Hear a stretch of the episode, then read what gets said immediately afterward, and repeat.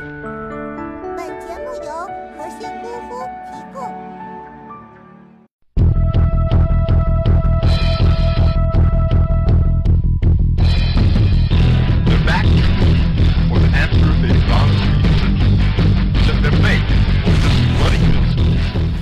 Hello，小妖精们，大家好，我是包大人，欢迎收看今天的《就这么一轮风》。为期17天的里约奥运会呢，是终于要落下帷幕了啊，我的内心终于落定了啊。除了奥运健儿们奋力拼搏的身影，还有一些激动人心的小瞬间。奥运会赛场上还有一些你不知道，我也不知道，但是总有人知道的事情。接下来我们就一起去看一看。你看我这家伙看不起来，真难看。嗯嗯，都安静一下！快期末考试了，咱们把书拿出来画一下重点。咱们来说一下奥运知识啊，棒球、羽毛球、网球、跆拳道、皮划艇曾经是表演项目。表演项目。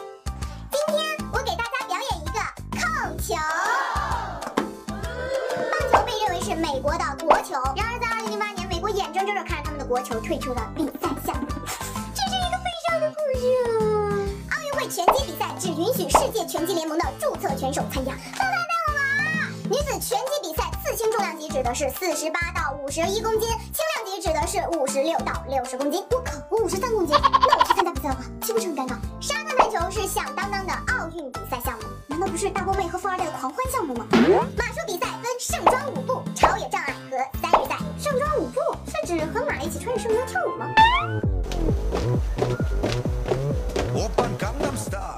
举重是起源于远古时代人类举石块、撕石头。嗯，雷石就赐予我力量吧！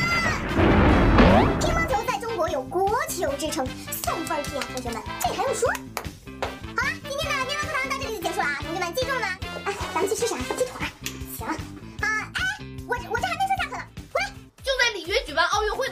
有一位十分爱好体育又十分爱好影视的小伙子，那是按捺不住了。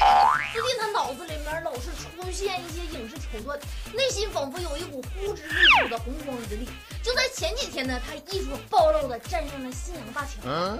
这位十七岁的小肉墩子在看跳水比赛的时候是热血沸腾啊！然而骨子里透着文艺的他也是抑制不住内心的洪荒之力，老是觉得是时候展现真正的技术了。不知道为什么他脑子里最近老是出现这一幕呢啊！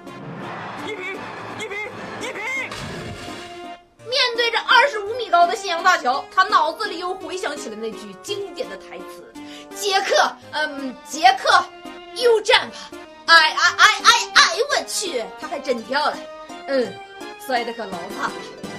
估计此时此刻他脑子里出现的片段应该是。你们你们你们还是算了我体内有洪荒之力，还是要压一压的，不要冲动，冲动是没味。这一跳，直接从霍顿就跳成了霍金。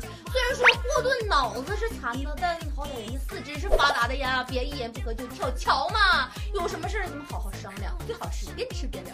奥运会的比赛项目是不能轻易被模仿的，但是有些事情呢，还是可以稍微尝试一下的啊。前两天，澳大利亚羽毛球男双选手塞拉塞格，这是一个人还是俩人啊？在比赛中惨遭中国台北队选手淘汰，而输球后的他，为了安抚自己的小心脏，化悲痛为饭量，一口气就吃掉了一整桌子麦当劳的盛宴，合计热量达到了八千三百六十九卡路里。据说当时要不是店员拦着的情况下，估计麦当劳叔叔连皮鞋都剩不下。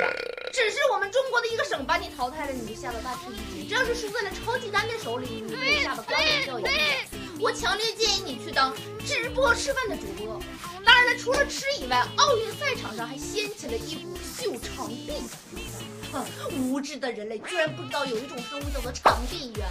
当然了，如果举办长舌妇比赛的话，我还是很推荐霍顿去得金牌。美国游泳界的传奇人物菲尔普斯凭借着一双两米零四的大长臂，不仅收获了二十三枚奥运会金牌，更让他成为网友们争相模仿的对象啊！无数网友是争相模仿他的飞鱼抱动作，有这样的，有这样的，当然了，也有这样的。